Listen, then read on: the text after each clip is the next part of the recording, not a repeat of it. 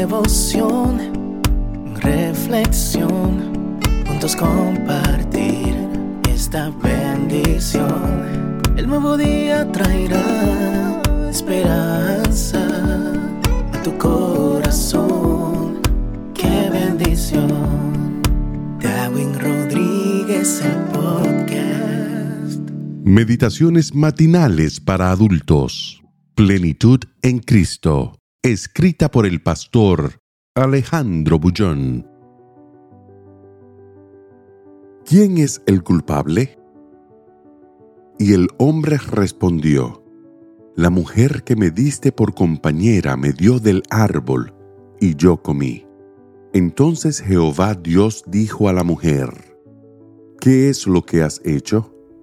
Y dijo la mujer, La serpiente me engañó y comí. Génesis 3, 12 y 13.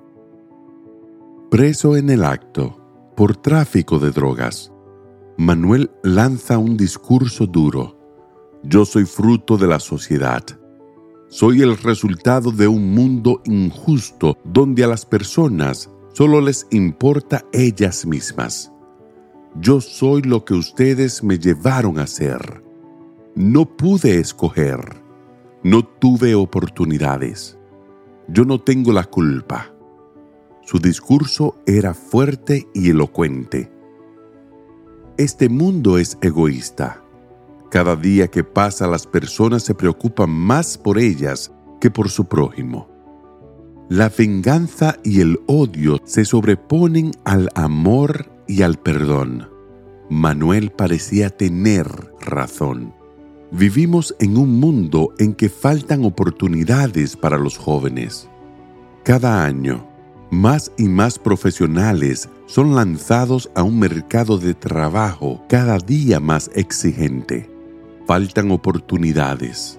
Falta el deseo de invertir en los jóvenes. Manuel parece tener razón. ¿Cómo condenar a muchachos que nacen huérfanos, jóvenes que viven sin un modelo a seguir seguido, sin un referente paterno? ¿Cómo condenar a un muchacho que desde sus primeros años vive la ley de la selva en plena metrópoli? ¿Cómo condenar a un muchacho que mata para no morir? Manuel, parece que tienes la razón.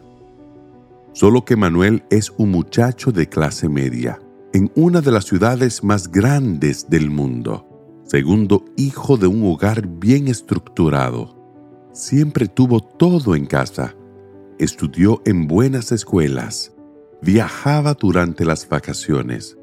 Usaba buenas ropas. Frecuentaba los mejores ambientes sociales.